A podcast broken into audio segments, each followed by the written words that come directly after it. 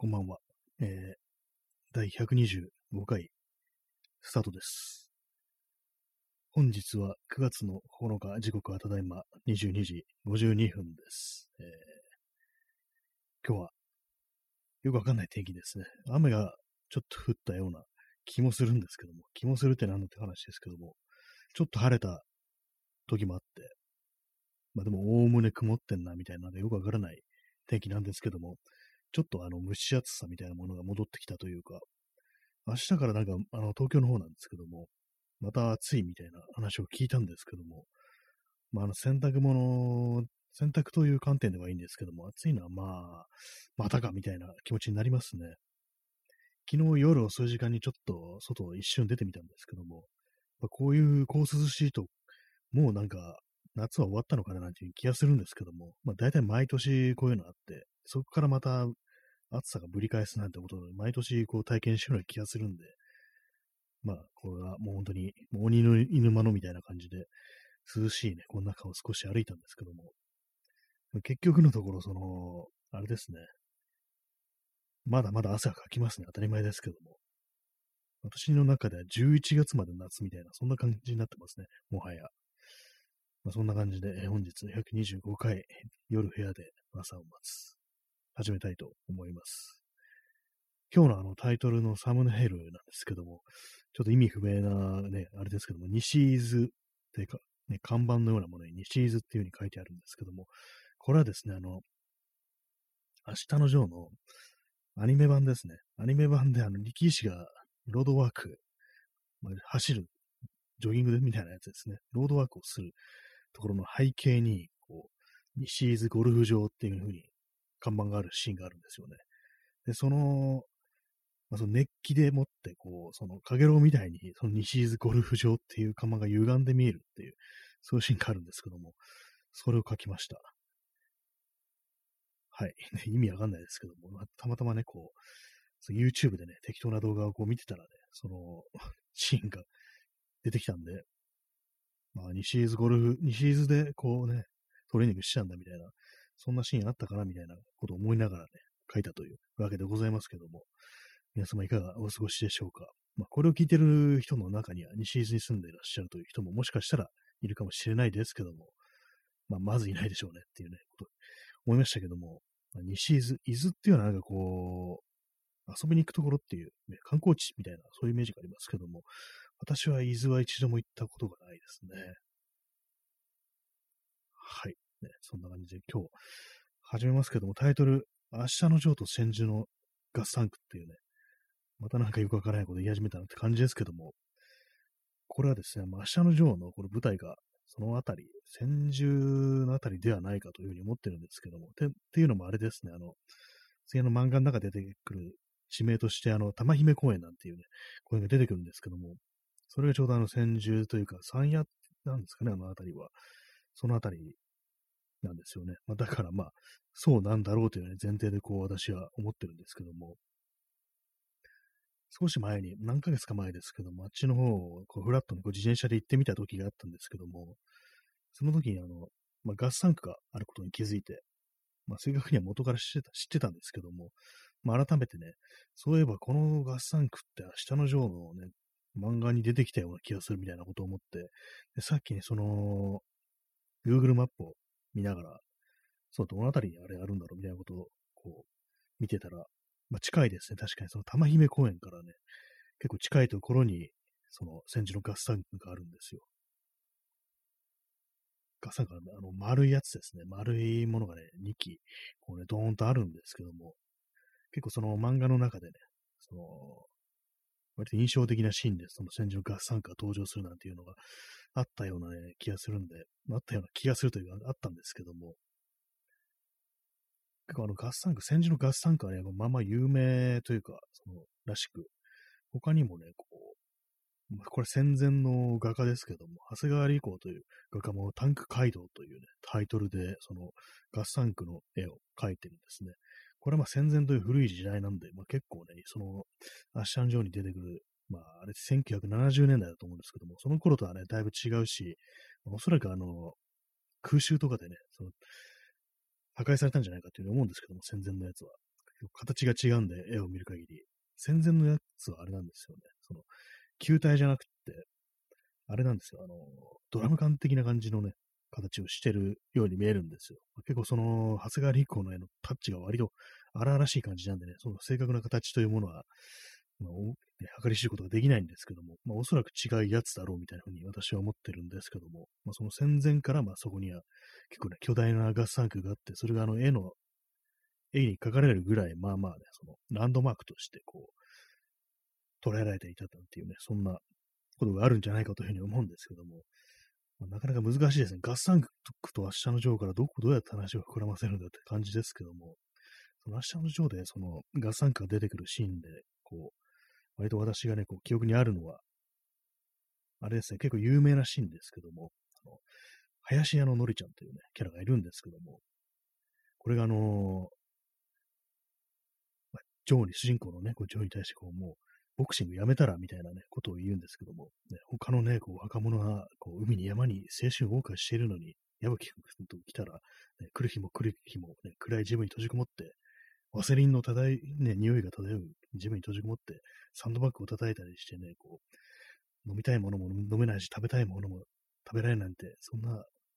悲しくないのっていうね、その話をするんですけども、まあ、でもそれでも、ね、自分には一番そのボクシングってものが、一瞬だけどね、真っ赤に燃え上がるっていう、そういう充実感があるんだっていうね、話をするんですけども、まあそういう話をしたら、まあ、ついていけそうにないっていうふうに言われてね、こう、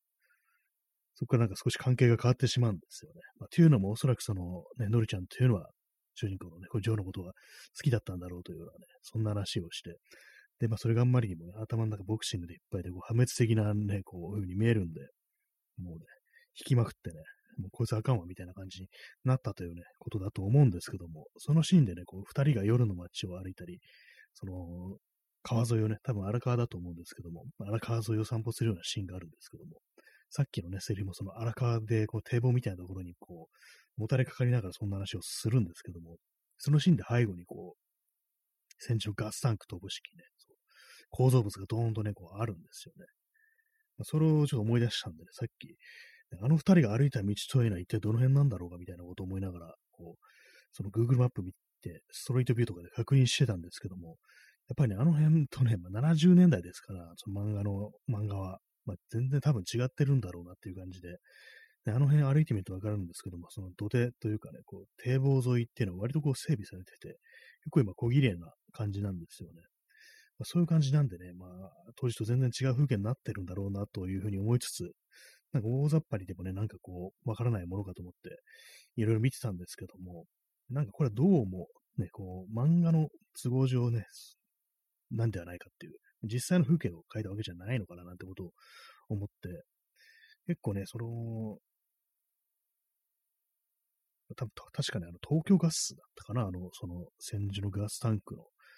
敷地というのは、すみません、今、あの、Google マップで今、改めて見ますけども、東京ガスですね。東京ガスの敷地内にそれがあるんですけども、まあ、そのね、2機のガスタンク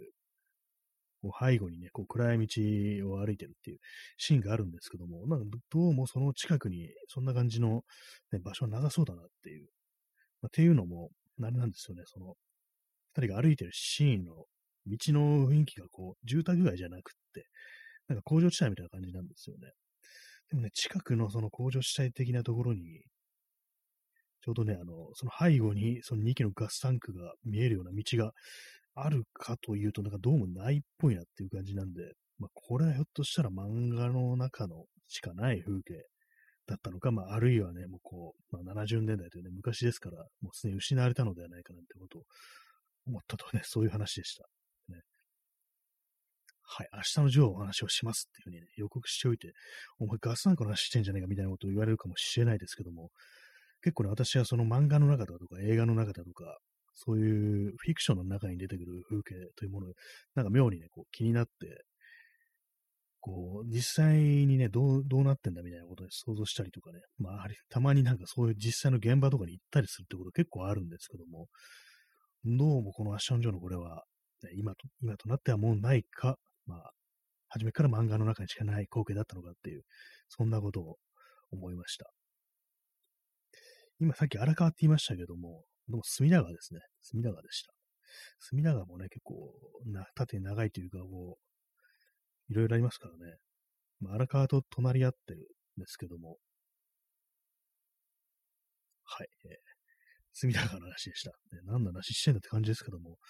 まあ、そういう感じで、まあ、ガッサンク、まあ、ガッサンクね、結構有名なんですけども、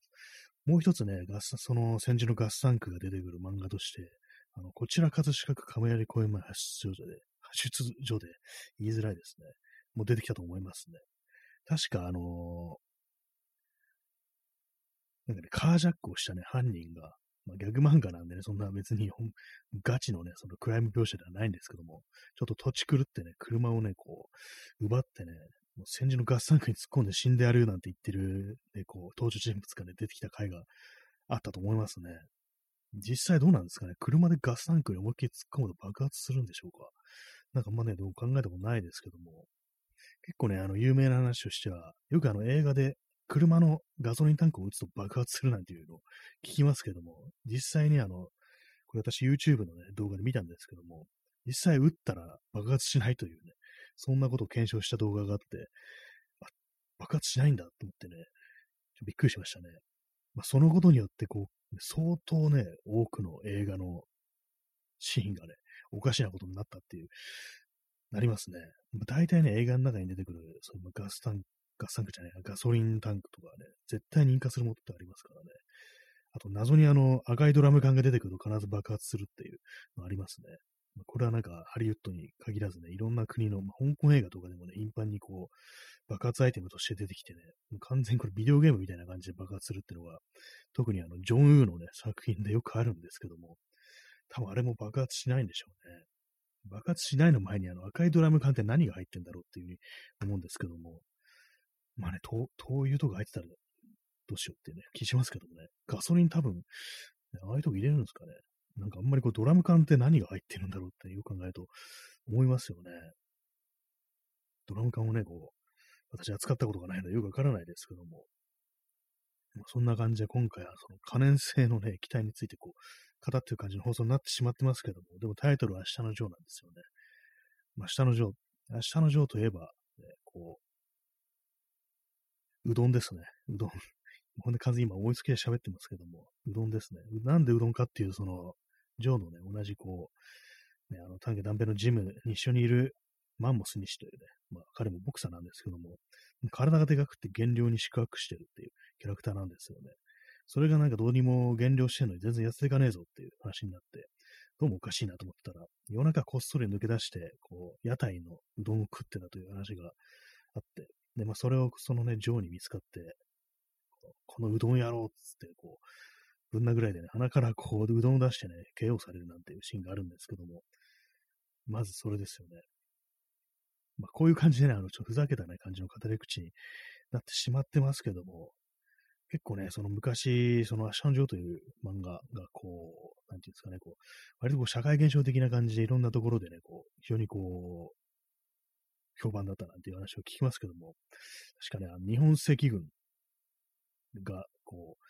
その犯行声明みたいなのを出すときに、私、我々は下の上であるなんていう、ね、ことを書い,、ね、書いた一文があったなんていうこと言う、思い出すんですけども、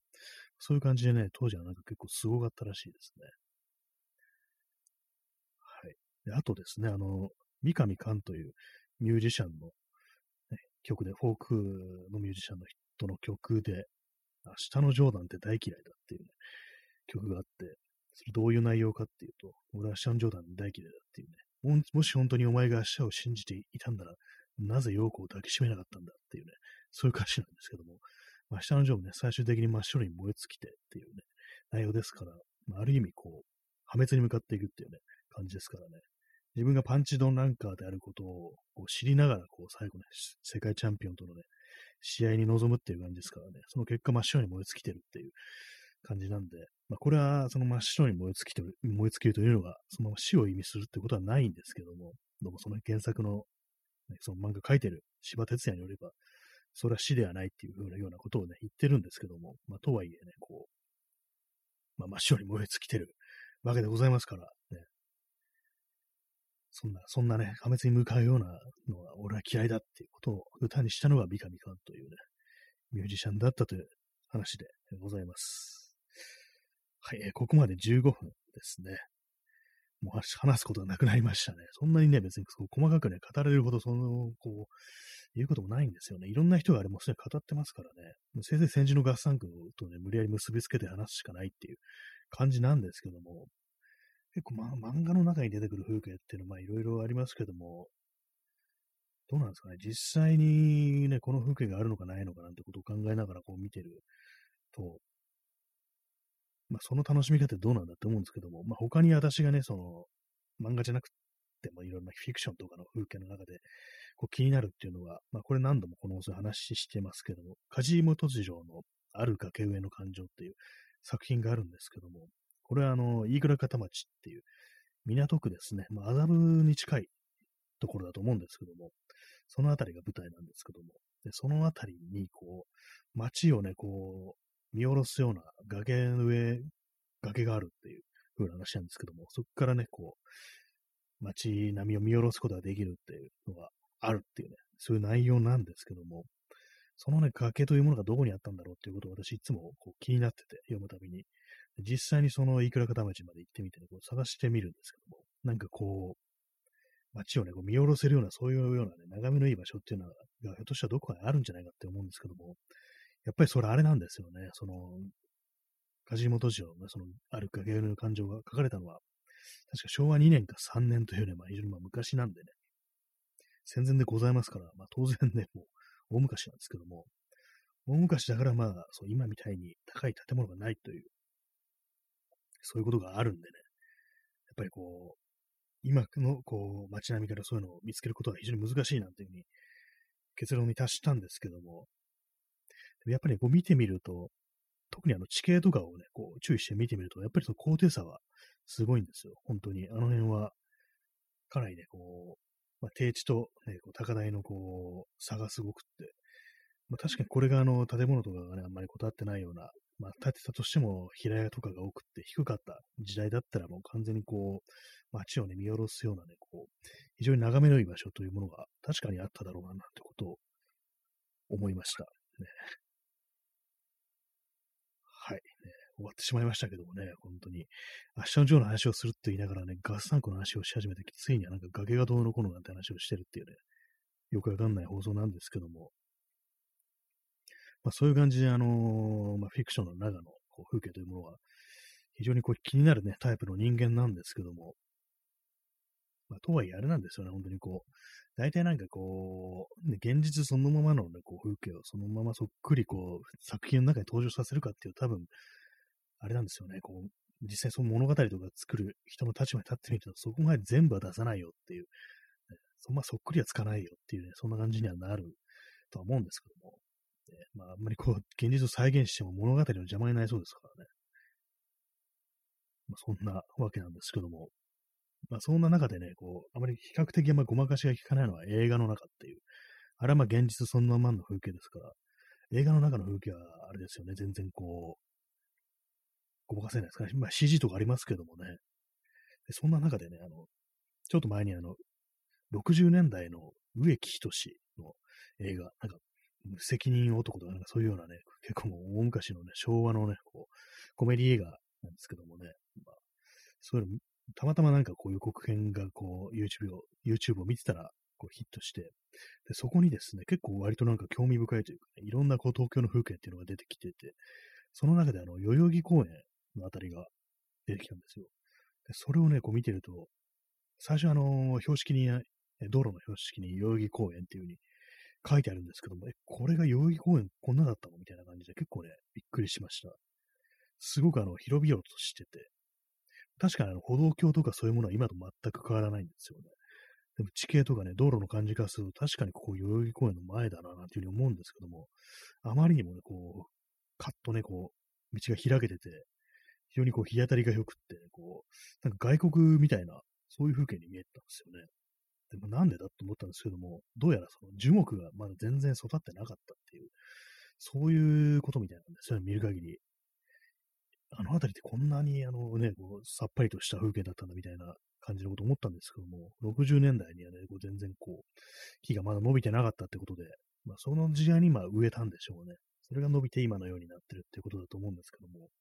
本当に明るさがね、すごい全然違ってて、なんか日本の風景に見えないっていうような、そんなね、ところをね、思いましたね。あの辺時代の映画とかね、あんまりこう真剣に見たことがないですけども、結構そういう感じであの風景を見るというね、そういう楽しみ方もあるっていうことを思いましたね。でも自分も全然もちろん生まれてないですからもう、ね、そんな風景だったことなんて、ね、別に懐かしいもあれもないんですけども、結構ね、その見方するとまあまあ面白いなっていうようなことは思ったりしますね。まだ、まだこその国としてこれから伸びていくというか、こう、そういう感じの時期なんでね、なんかすごく眩しくなるというか、今と、今はね、こう、結構木が伸びてうっそうとしてしまってるね、感じですけども、まあでも、植生というかね、こう自然があるという、緑があるという意味では今の方がいいんでしょうけどもね、木がちゃんと伸びてるってことですからね。その他にも、あの、今の、あの、皇居のね、そばの、朝日新、竹橋っていうんですかね、あの、東西線の駅で言うと、すいません、かなり、あの、ローカルな話になってますけども、あの、朝日新聞のね、社屋があるあたりだと思うんですけども、あのあたりから多分ね、ヘリから空撮だと思うんですけども、その辺のビルのね、屋上でなんか踊ってる植木仁を撮ってるなんていうシーンがあって、それもすごく非常にこうなんかカラッとしてて、なんかね、こう、地中海性気候の国みたいな、なんかそういう風に見えるんですよね。すごく眩しいというか、太陽がさんさんと降り注いでる中で、こう、スカッとね、こう、向こうまで、こう、ね、開けた風景みたいなものがあるっていうのがあって、なんかそういう見方をするのも面白いっていうふうに思いました。これはあの、ポッドキャストの話しましたけども、昔、その青山通り、確かの60年代後半から80年代前半ぐらいまで、その、ユアーズっていう深夜スーパーがあって、今で、今となったら24時間のお店とか全然珍しくないですけれども、その時代は全然その深夜にね、空いてるお店なんか全然なかったというところで、そんな中ね、あの、深夜24時間やってるスーパーがあるというのはかなりね、すごいことだったらしく、で、その扱ってるものが、その外国のね、海外から輸入したこう、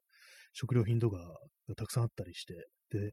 結構ね、アイスクリームとかをね、食べれるようなフードコートみたいなものもあったらしく、それであの、ちょっと、ね、特別な空間であるなんていうことをね、こう当時の日本人からはね、日本人というかまあ、そのお店の人も日本人なんでしょうけども、ね、そういうような感じで捉えられてたみたいですね。で、それがあの、映画に出てくるらしいんですけども、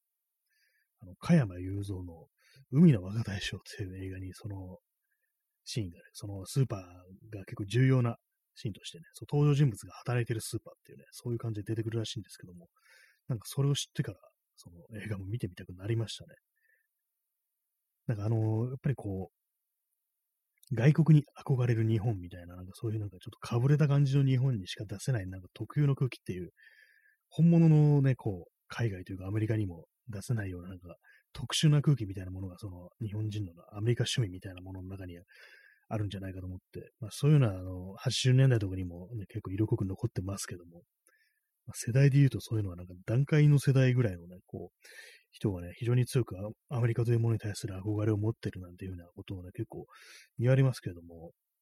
そういうことをね、思いながら見るとなんか、なんかあのね、時代のああいう文化っていうのは結構面白いな、なんていうね、ことを思いますね。えー、ラジオネーム、ラジオネームじゃない、あの、ワン、ツーさん、えー、こんばんは。はじめまして。深夜の若大将ですか。初見ですね、ワン、ツーさん。はじめまして。そうですね、これも深夜の若大将になりますね。若くはないですけどもね、若大将は大学生ですからね、確かあれ。深夜の若大将っていう感じでお送りしてるんですけども、まあ、こういう感じでなんかよくわかんない話を毎晩こう、ね、だらだらだらだとやってるような感じなんですけども、そうそれこう海の若大将というね、こう映画にそういう深夜のスーパーが出てくるという当時のあるんですけども、他にもその予告編とかいろいろ見てたんですけども、やっぱりさっき言ったみたいなあの代々木公園みたいな風景があって、で、すごくね、大学のキャンパスだと思うんですけども、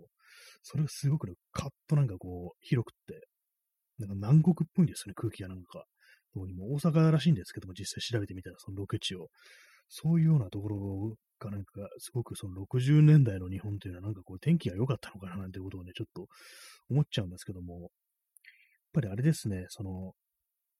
結構その木をね、植えたりして、それがまだ伸びてないっていうのが結構大きいと思うんですよね。今の時代に、今というかもう何十年も経っちゃうと、こうね、やっぱりそう木が伸びてきて、そうある程度こう、太陽をね、こう、あれなんですよね、こう、覆い隠すっていうような感じもあって、それであって少し空気が変わってくるというか、まあ、それなりになんていうんですかね、こう、日本らしい空気風景になっちゃうのかもと思うんですけども、それがね、こう、植樹したばっかりの、こうあまりこう、光をね、遮るようなものがないような、そういうところだと、結構なんか外国っぽく見えるな、なんてことを思いましたね。えー、ワントゥーさん。えー、青大将も出てくるシリーズですか？うろ覚えですみません。そうですね、青大将、あの、田中邦衛が出てくるシリーズですね。あのシリーズですね。私もね、なんか、2作ぐらいね、なんか、多分テレビでやってた時に見たと思うんですけども、なんか割になんか結構楽しめたような気がしますね。私の覚えてるのは、その学生寮みたいなところで、焼肉をやるぞってなって、こう、鉄板がないから、なんか適当ななんか、お前鉄の板とかあったら持ってこいよってね、誰か言うんですけども、で、それ本当になんかこう、どっかからその円形のなんか鉄板みたいなやつを持ってきて、おこれで焼肉できんじゃねえかっつってこう焼くんですけども、それをよーく見たら、その、あれなんですよね、下水のマンホールの蓋だったみたいな、ことに途中で気づいて、今これ下水の蓋じゃねえかみたいなこと言って大騒ぎになるなんていうシーンがあったことを私は覚えておりますね。それしか覚えてないんですけども、そういうね、映画だったという話でした。なんかあの、なんですかね、当時のね、なんか非常に明るい空気というかね、時代の、まあ、能天気といったらあれなんですけども、これからね、どんどんどんどん伸びていくぞ的な、ね、感じの、まあ、高度経済成長と言えるんですかね、あの時代は。よくわかんないですけども、そういうようなね、こう、ある意味ね、こう、調子に乗ったって言ったらあれですけども、調子に乗ってるのは多分ね、バブルとかだと思うんでね、その辺じゃないと思うんですけども、まあね、ある意味こう未来が開けてるような、ね、カラッとした空気みたいなものが、その映画のビジュアルみたいなところにも結構現れたりしてて、なんかすごいな、なんていうふうに思いましたね。結構その昔のその空気っていうか、まあ、映画とかでもそうですけど、写真とか見ると、やっぱりなんか道が広かったりとかして、でね、あんまりこう木もまだ伸びてないから、なんかどこを見てもね、結構明るく見えるっていうのは、これはね、その映画以外の普通の路上の写真とかを見ても割と思ったりしますね。っていうのは、まあ多分、そ戦争で一旦焼かれたっていうのがあって、そこからまあ、ね、こう、いろいろ新しく建てていく、ね、都市を計画していくという段階における、まあその、最初の段階だから、まあたまたまそういうふうに見えたっていうわけであって、まあ本来の、まあ、それが本来のね、この国のその、ね、街の姿であるなんていうふうに思うのは、まあ多分おかしいとは思うんですけども、なんかでも、ああいうね、こう、カラッとした風景を見ると、なんかいいななんていうふうに、ちょっと思っちゃったりはしますね。非常になんか昔の話をばかりして、ね、してるという放送になってますけども、ね、実はこれ2021年に放送してるんですよね。別にあの1972年とかからね、放送してるわけでもないんですけども、でもなんか不思議ですね。なんかその時代も確かに生きてた人間がいるんだよな、なんていうふうに、たまにね、こう思ったりするんですけども、まあ当たり前ですけども、結構人間ってなんかこう生まれてから死ぬまで結構ね、時間が経つんだな、なんてことをね、思っちゃったりしますね。なんかよくわかんないこと言ってますけども。はい。ね、そんな感じで、あれなんですけども、結構ね、あのー、まあ、明日のジョーはそのアニメ化もされてるんですけども、でも、アニメの結構ね、今見ると、その特にあの、あれ、ワン、ツー分かれてますけども、アニメは。ワンの方を見てみると、なんかこう、すごくね、なんかこう、荒々しいというか、こう、劇画っぽいな、みたいなことを思うんですよね。すごく古く見えるっていうのがね、私の中であったりして、で、まあ、あれ70年代なんですけども、でも当時のね、その70年代ぐらいの映画だとかドラマを見ると、そこまでね、その映画の中みたいなね、非常になんかこう、暗い空気みたいなものはあんま感じないんですよね。やっぱりこう、そのアニメ特有のなんかすさん、すさんだって言ったらあれですけども、非常にね、なんかこう、書き込まれた感じ、劇画調に書き込まれた感じ、特有のなんか、妙ななんか、ね、迫力みたいなものが多分あって、それでね、かなり古臭く見えるのかもしれないですけども、まあ、なんか不思議ですね。ちょっとね、あれ今、よくわかんないことを言い始めたら不思議ですね。こう、ごまかすような、そんな感じの放送になってます、ね。はい。えー、P さん、シティポップやベーパーウェーブも過去への紹介がある気がする。そうですね。まさにそれっていう感じしますね。シティポップとかベーパーウェーブ。シティポップは結構あの、80年代とかですね。ベーパーウェーブは90年代とかも、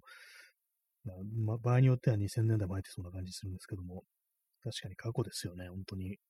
もう過去へのね、過去へ心を奪われるということから逃れられないのかなというふうに思いますけども、まあ、好きですね。私はね、過去を振り返るのがね、本当にこう、まあ、それも自分の生きてた時代の思い出というか、青春というかね、そういうものというよりは、もっとね、昔の、なんかあんまりこう、自分が分かってなかったような時代とか、まあ、あるいは生まれる前か、そんなようなね、時代に妙にこう、変なね、こう、思い入れをするような感じってありますね。今、こう、シーポップだとかね、ベーパーウェーブとか言われているようなものも、なんで全然新しいじゃないかみたいなね、そういうふうに思ってるおじいさんとかも、まあ、おじいさんおばあさんとかもね、まあまあいたりすんだかもしれないですけども、最近じゃないの、あんなものっていうね、ことをね、言う人も、まあ、そのお年寄りの中にはいるのかなって思うと、ちょっと面白くなりますね。結構その YouTube とか見ると、シティポップのミックスみたいな、そういうのね、アップロードしてるチャンネルって相当ありますね。ああいうのって、まあ大体なんかあの、日本のアニメのなんか一コマというかワンシーンをね、こう、脱ぎ出してループさせてるなんていうのありますけども、結構ああいうのがなんかこう面白かったりしますね。こう外国の人、多分外国の人だと思うんですけども、そう、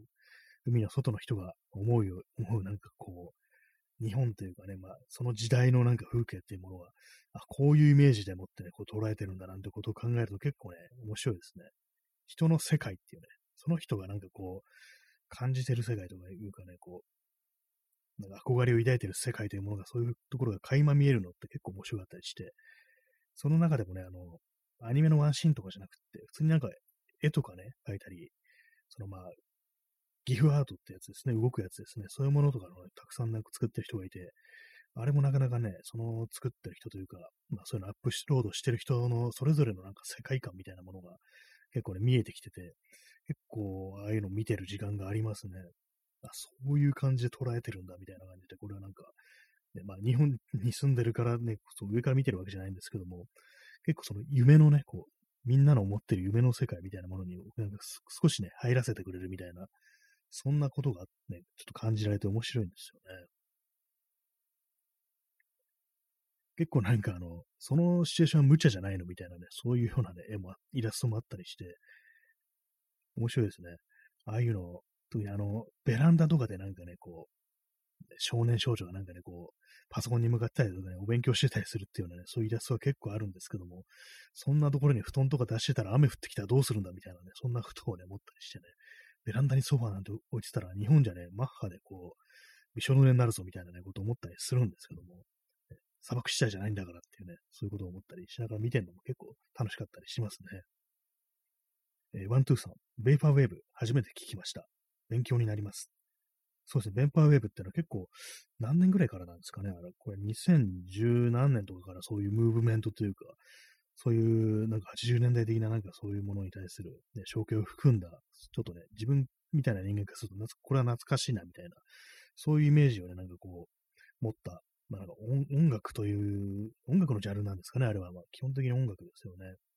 昔のその80年代ぐらいのね、こう、まあ、ポップだとかね、こう、アニメのね、こう、曲だとか、こう、リミックスしてなんか、そういう、そういう感じに作るっていうね、そういう感じってどういう感じだって感じですけども、結構ね、その、まあ、そういう感じっていうね、ニュアンスを持ってますね、ベーバイブってのは。えー、クジラドリさん、二度と戻らない、イノセントな時代への象形。そうですね、戻らないですね、あれは本当にこう、今、今という時代だからこそね、そういうものを振り返るようになったっていう、当時だったらね、そんなもんなんかすごくね、くだらんっていうね、感じでね、こう、当時というか、まあ、90年代とか、0年代だったらあんまりね、そういうものもなかったのかもしれないですけども、こう年を重ねる、時間が経つと、そういうものに対するね、承継というものが生まれてくるっていう、どうにもそういうことらしいですね。結構あの、ベーパーウェーブっていうあのシーン、結構好むのが、割となんかこう、まだね、20代だとか10代の人にも結構そういう空気が通じるっていうか、まあそもそもそのベーパーウェーブとかいうのはね、始めたのは結構若い人なのかななんていうね、も思うんですけども、割にね、なんかこう、いろんなね、国のいろんな、世代の人が割と共通してああいうものに対する証券を持ってる人が、まあ、それなりのボリュームでいるんだって考えるとね、ちょっと面白いですね。みんななんか同じものを懐かしがってるようなところがあるっていうのがあったりして、で、まあその世界というものも少しずつね、個人個人で違ってて、そういうものが少しね、見えてくるのが、ね、各々のね、こうミックスだったりね、イラストだったり、そういうものにね、こう現れてくるっていうのがあるんですけども、まあ、その中でも絵っていうのは結構すごいですね。まあ、その人の感じてるというかね、こう、好きな世界っていうものがこう、形を持って現れてくるっていうのがあるんで、まあ、絵の、絵の描ける人っていうのはまあそんな感じで自分がね、こういうものにがね、こういう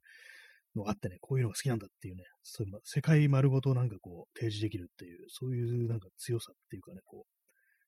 使い道みたいなものがあるっていうね、思うんですけども。はい、えー、明日のジョーからね、だいぶ全然違う話になってますけどもね、そういう感じは結構その、その人、人、個人個人ね、それぞれが持ってるなんか世界観みたいなものってのは結構私は気になったりしますね。あれがいい、これがいいっていう、それから現実的なものじゃなくて、そのその人の頭の中にだけにある風景みたいな、そういうものがね、割とこう、結構好きなんですよね。えー、クジダルエさん、えー、猫シコープのニュースアット11は、えー、9.11発生直前のニュース音声をつなぎ合わせて、二度と戻ってこない時代を強く感じさせてました。ああ、そういうのあるんですね。私はそれは聞いたことないですけども、ネコシコープというね、この名前はなんか聞いたことがありますね。911、あれ2001年9月11日のあの同時多発テロですね。それ以前のニュースの音声をつなぎ合わせてっていう、そういうものなんですね。結構日本人だと、まあ、その911っていうのはまあそれなりのまあ衝撃でありましたけども、そこからね、スパッとこう、時代というかね、こう、そういうものが分かたれたかというと、まあ、そこまでではないっていうのが、ね、感覚はあるんですけども、それがあの、実際アメリカに住んでる人だと結構な、ね、相当な衝撃だったのかなっていうのは、割になんか思ったりしますね。そういうところからこう、その以前のニュースというものが、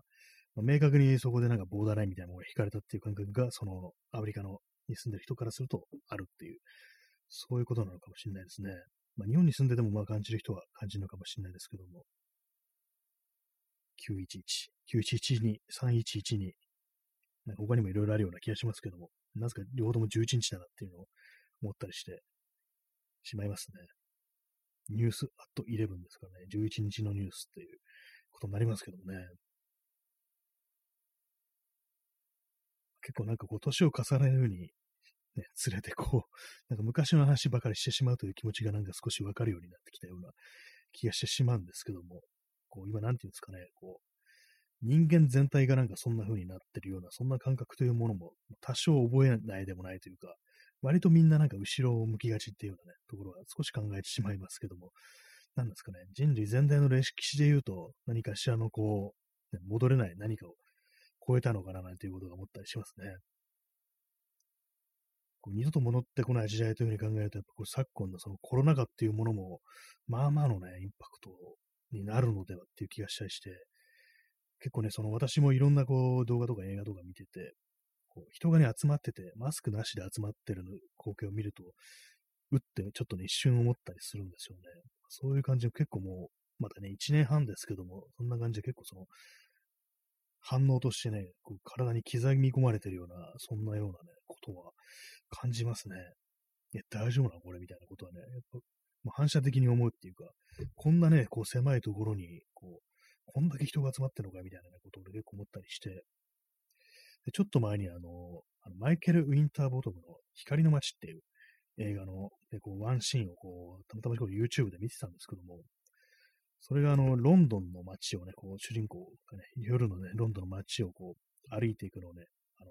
タイムラプスっぽい映像で、コマ撮りみたいな感じですね。こう、それでま時間がすごい高速にこう進んでいくっていう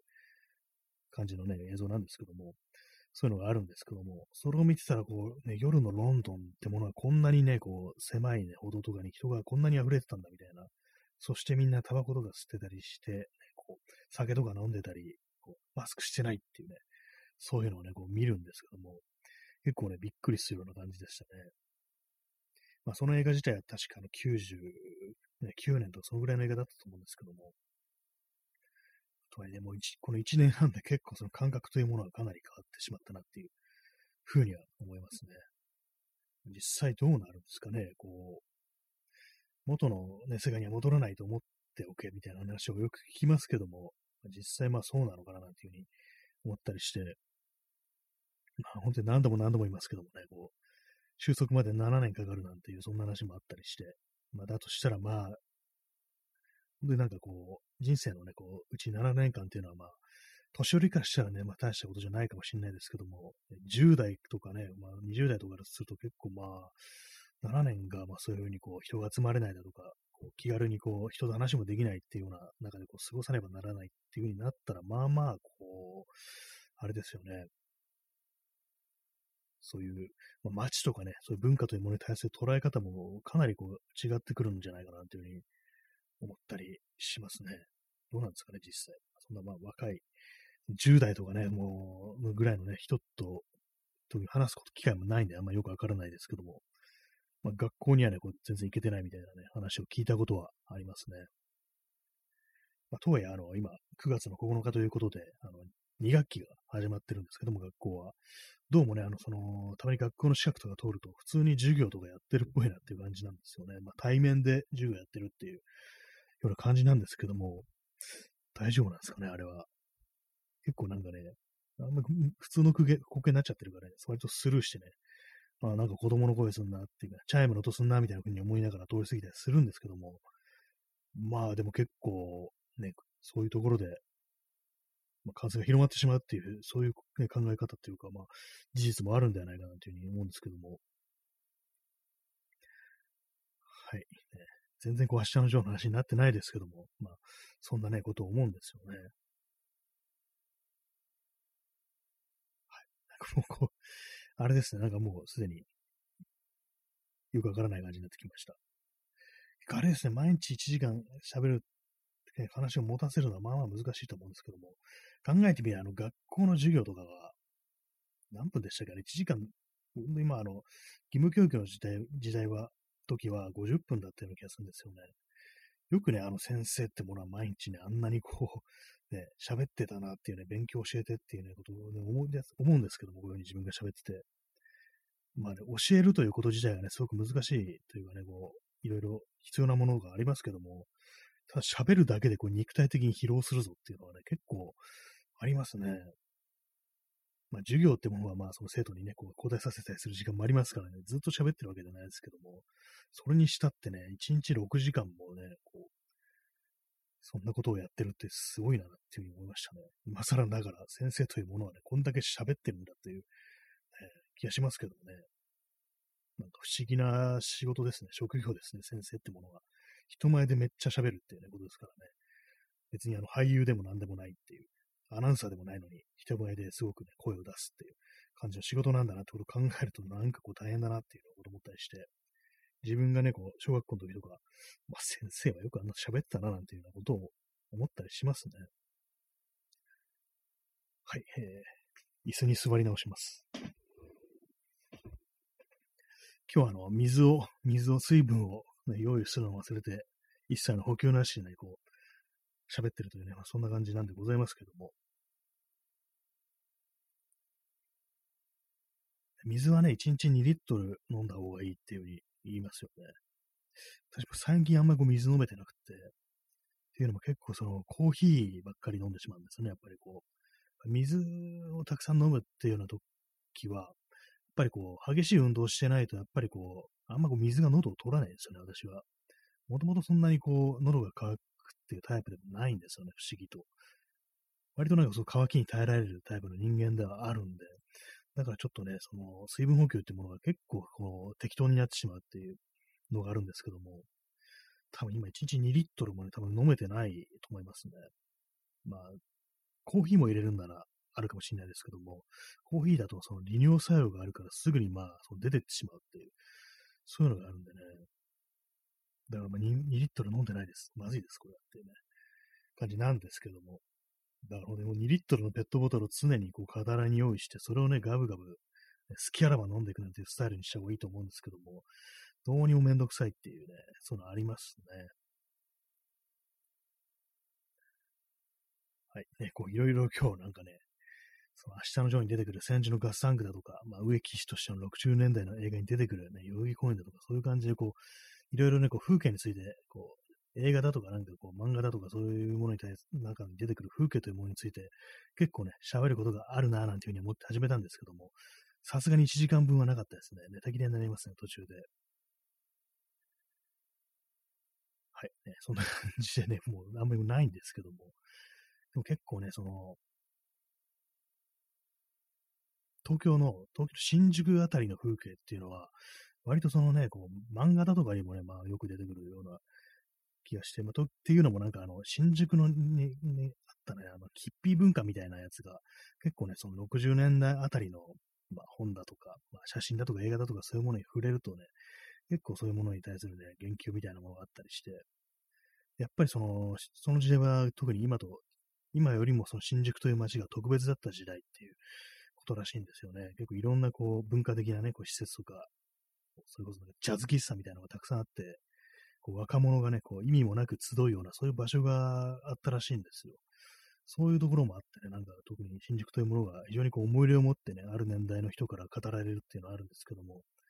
まあ、写真家で言うとね、あの森山大道なんとかがすごく新宿というものに対するね、思い入れがあるというようなことを、ね、こう言ってて、でまあ、非常に撮ってるね、ことも多いっていうね、一番題材にしてる街では一番新宿が多いんじゃないかみたいなことを言ってましたけども、他にもあの、寺山修司っていうね、人、私全然その作品知らないんですけども、さっきあのね、あの、明日のジョーについてちょっと調べてたら、あの、アニメ版の明日のジョーのね、こう、主題歌の作詞家の寺山修司でしたね。それ全然知らなかったんですけども、あの、尾藤勲が歌ってるやつですね。それは全然知らずに、あ、これって寺山修司なんだみたいなことはね、結構ね、そういうことが割にあったりして、で、他にもなんかいろいろ調べてたら、その映画版のその、に出てくるね、曲の作詞が、まあ、下のジョーですね。作詞がの村上龍だったっていうことにも気づいて、え、こんなね、作詞の仕事なんて村上龍ししてたんだみたいな感じで、ね、結構新鮮だったんですけども、まあそういう私、あの、村上龍の小説は一つも読んだことがないというね、そんな感じなんですけども、割にね、なんかいろんな人がね、関わってるんだってことは結構思いますね。はい。今日喉が渇いてきたところですけどもね。新宿、新宿という街、新宿といえば、ね、シティハンターというね、あの、アニメ、アニメ、漫画か、漫画にもね、なんかよくね、登場してたっていうか、舞台がそのまんま新宿っていう感じでしたけども、結構あれもなんかあの、ある意味ね、特殊な、こう、ファンタジーの新宿みたいな、なんかそんなことが結構あったりして、特にアニメのね、なんかこう、オープニングだとかエンディングみたいなのを、ね、YouTube とかで見ると、結構現実のね、こう西新宿の風景の写真とかをね、こう、うまくね、合わせて、こう、そのエンドクレジットみたいなのが流れてくるんですけども、結構そういうようなのを見てると、あ、これはなんかこう、自分の中にイメージとしてある新宿だみたいな、そういうね、なんかちょっと不思議な懐かしさみたいなのを感じたりして、実際にあの、西新宿とか行ってみるとね、そんなに別になんか自分はこう、懐かしさみたいなものとは別に感じないんですけども、普通のね、まあこう高層ビルがこう立ち並んでるような、いつもの、こう、そういつもの新宿だみたいな、そんな感じになるんですけども、やっぱりそういうアニメとかに出てくるような街の姿っていうのは、ちょっとしたなんか魔法みたいなものがかかってるなんていうようなことは結構思ったりしますね。まあ、それぞれのね、こう頭の中にある夢の都市みたいなね、そういうなんか幻想を託されやすいのが、こう、東京というか、まあ、東京の中でも新宿っていうのは、まあまあそういうのがあるのかなと思うんですけども、まあ結構そう、東京の中でね、割とこう、何かの舞台になりやすい街といえば、渋谷っていうのもありますけども、あっちの方がなんか若干なんか泥臭いような、ね、現実的なような感じっていうのはありますね。リアルっていうものがまず最初に出てくるっていうのがあったりして、特にあの、ね、あの、音楽好きの人からすると、渋谷ってのはこうレコードを買いに行ったりだとかね、そういうような文化が、まずね、こう、現実的なね、文化、実際現場に足を運ぶような文化ってものがまずあるから、そういう感じでね、その、リアルというものが、の方が、まあ、少しね、強めに出てるなんていうことを思いますけども、新宿は結構ね、そういう夢を受け受け入れる余地があるみたいな、もう少し暴漠としてるような感じがありますね、都市の姿としては。はい、なんかね、結構適当な感じで喋ってますけども、割とこう新宿と渋谷の性質の違いってものは割となんか大きいような気がして、私は渋谷そんなに思い入れがないんですよね。そんなにまあ音楽好きでもないんで、クラブとかも行ったりしないし、レコードも見に行ったりしないし、別にそんなにおしゃれでもないんでね、こう服を買いに行くなんてこともそんななかったんで、やっ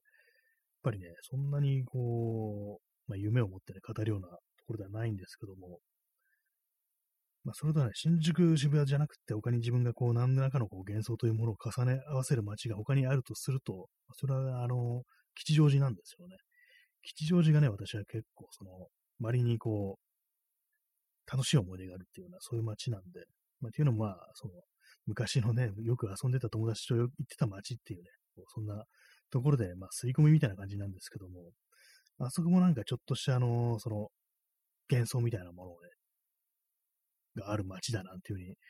思ったりしますけども、結構ね、その、漫画だとかね、そういう中にも、井の頭公園だとか、まあ、吉祥寺の街ってものがね、出てくるような作品とか結構ね、あると思うんで、そういうような空気をね、ある程度やっぱまとってるんだなと思いますけども、私もね、よく、そのたまに吉祥寺が行ったりするんですけども、よくたまにっておかしいですね。まあ、時折ね、しばしば行ったりするんですけども、ぱりね、こう昔自分がその友達とね、よくその辺ふらふらしてた頃とはだいぶ違ってしまってるっていうのは、まあ毎回思うんですけども、まあ、そういう中で自分のなんか幻というものもだいぶ薄れてきて、もう最近はですね、真っ先にあのハードオフ行って、で、まあ割となんかその辺あんまりこう見ることもなく帰ってくるなんていうね、自分の中であの、ハードオフの街みたいな感じになっちゃいましたね。本当に。なんかちょっとね、寂しいところでありますけどもね。えー、クジラドリさん、二度と戻らない新宿。そうですね、失われた街、新宿ですね。本当にこう、旧世界の、ね、こう幻影をね、こう残すっていうね、空気をね、こ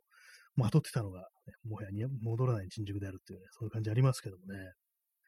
私なんか新宿で、こう、昔の新宿というかね、その夢の中の新宿みたいな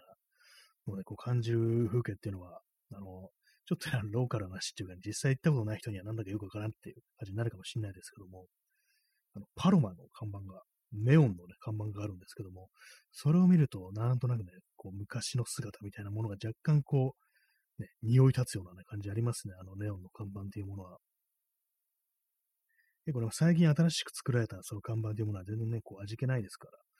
やっぱ視認性はね、よくってね、あれなんですけども、ね、まあ照、照明とかもね、省エネだったりするんでしょうけども、やっぱりなんかネオン的なものがね、バーンとあるのってね、結構いいですよね。まあ今となってはね、その、あれだけですか、そのパロマのね、あれだけではね、結構、そんなに大きくはないのでね、寂しいですけども、まあ、他にあのパチンコ店の看板とかもね、結構でかいのがあったりして、それもまあまあ今でもね、こ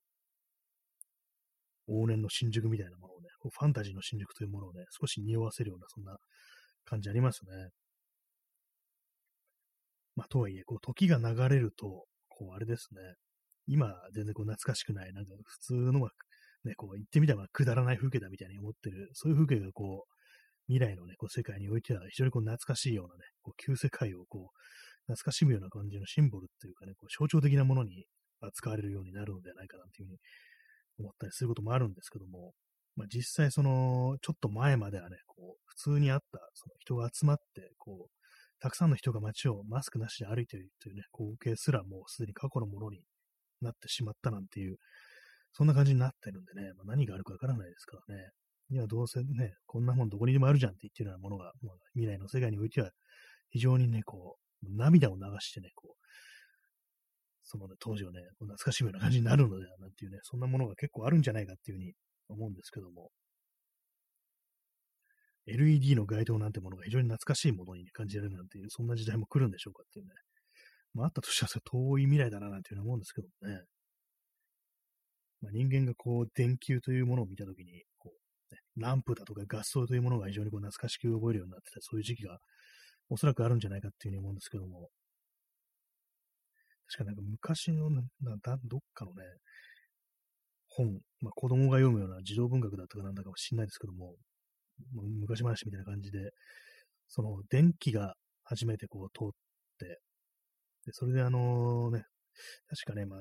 少年が主人公で、そのおじいちゃんがそのランプを売ってるっていうね、そういう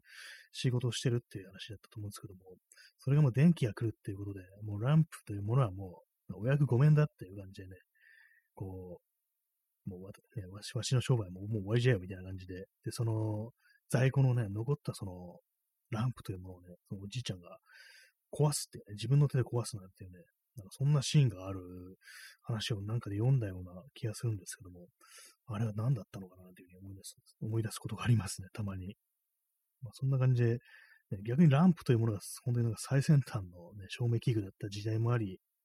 逆にね、それが時代遅れになって電気、白熱電球ってものが今あるんじゃよっていうね、そんな感じの時代もあったと思うんですけども、そこからさらにね、ね蛍光灯行って、蛍光灯もなんかね、こう、なくなって、今は、ね、LED ですっていうね、感じですけども、その LED もね、もうあんなものもあったな、みたいな感じで懐かしまれるっていうね、やけに白かったよね、みたいなね、そんな感じになったりする、そんな気も来るのではないかなと思うんですけども、まあ、その前に人類が滅亡する可能性もありますけどもね。はいね。本当になんかよくこんな、よくわかんない話を55分もしてるようななんて自分でも思うんですけども、だいぶなんかあの、前はあのね、こう30分の放送だったんですけども、今あの枠がね、拡大されてて1時間になってるんですけども、結構ね、1時間こういう話してると、だいぶなんかどうかしてる感っていうのが強まってきますね。30分だだと、まあ別にね、そんな、よくわかんない話で30分くらいなら話せるだろうって思うんですけども、もう1時間これやってるって結構どうかしてるぞってことはね、結構ね、私自身思ったりしますね。1日3回ぐらいね、俺は何をやってるんだみたいなことは割と思ったりしますね。そんな感じでね、こう、今日は、その、明日のジョーと戦時のガスタンクから、ね、だいぶ遠くの方に来ましたけども、ね、感じの明日のジョーのね、こう漫画についてはあんまこう触れることなくね、すぐガスタンクの話行ったりね、街の風景の話とかね、したりしましたけども、いかがでしたでしょうか？まあ、こんな感じでね、結構ね、よくわからないことをね、この放送では、まあ、基本的に上ごとを配信してるという、そういう感じなんでね、まあ、よくわからない気分に気分になったら聞いてくださいというね、まあ、そんな感じの放送でございます。皆様のね、こう、まあよくね、ラジオとかやるとなると何を話せばいいんだろうっていうふうに思う人がね、結構いらっしゃいますけども、まあ、こういう感じでね、こんなわけのわかんない話してるやつんだ、いるんだから、こう何でもいいっていうね、感じで思っていただければと思いますね。まあ、ハードルを下げるための放送っていうね、世の人々のね、ラジオというものに対する、トークというものに対する、こう、ハードルを下げるというね、そういうなんか役に立てたらなんていうふうに思います。誰がやってもいいもんですよ、ラジオっていうのはっていうね、ことはね、申し上げさせていただきたいですけども、本当に私はこう、周りでね、こう、ラジオとか始めた人いたらもう全部聞いてますからね。はい、えー、はい、ハートありがとうございます。人のね、こう、声というものはねい、かに尊いものであるかっていうことをね、結構こういう時代になるとね、思思いますね。肉声というものをあまり聞く機会がなくなるっていうのがまああるんでね、こうそれだけで、ただただ声がしてるだけでいいというね、空気が振動してるだけでいいんだというね、そんな話でございますけども。はい。そんだけ長々とね、よくわかんない話をお送りしてまいりました。第125回ですけども、いかがでしたでしょうか。そんな感じでね、まあ、結構いろいろなんかあれについて話そう、これについて話そうっていうのをまあ考えてるんですけども、実際にそれなりのなんか長さでもってこう、語れるかっていうとね、それがまた難しかったりして、まあ、最近ね、こう、話してる、その Spotify のね、ポッドキャストで、こう、真夜中というものがね、こう、あ、真夜中、ミッドナイト、そういう時間をね、扱った曲だけを集めて、それについて語るなんていうね、放送をやるっていうね、話をしてますけども、まあ、曲はね、曲のリストみたいなのは、プレイリストは作ってるんですけども、これについてどう語るかって考えるとなかなかこう難しいものがあったりして、結構ね、その、あれですね、録音できてないですね。何を喋ったらいいのか自分でもまだちょっとわからないような感じなんで、まあそんな感じでね、そっちの方もね、ちょっとやりたいんですけども、なかなかこう時間の使い方が下手でね、もうマッハでね、なんかこう日々が過ぎ去っていく、時間が過ぎ去っていくっていう、そんな感じになってまいりましたけれども、参りましたというか、もうずっとそうなんですけどもね、やっぱりこう、まあ、集中力が本当なくなっているなっていうのは思いますね。こういろいろまあ、こういうね、こういろんなことがこう不安に思うような、気にかかるようなね、時世、ご時世だからですからね、なんかこう、何かに集中するというものが、非常にこう難しいなんていう、ね、感じですけども、まあそういうね、なんかこう気の散ってる、よくわかんない精神状態の時のお供にななるようなね、そういう放送であればいいななんていうふうに思ったりしてますね。まあ特にあの、体調を崩してる時とか、字を読んだりだとかね、こう動画を見たりとかそういうのは結構難しくなるんで、まあ、そういう時はあの耳から入ってくる音声のコンセンツってものがね、結構まあ使えるっていうふうに思うんでね、そういう時にこう、この放送がね、そばに寄り添っていればいいのかななんていうふうに思ったりしておりますけども、そんな感じでね、結構続けてるなと思いますね。よくもまあこんなの1年も、1年以上もやってるなって思うんですけども、まあ、そんな感じでまだまだ続けていきたいと思いますのでね、まあ、これからもよろしくお願いしますというふうにま申し上げさせていただきたいと思います。そんな感じで本日お送りしてまいりました。第125回夜部屋で朝を待つというよくわからない番組のラジオ放送ですけども、毎日大体まあこのぐらいの時間にやっておりますので、よろしくお願いします。それでは、えー、さようなら。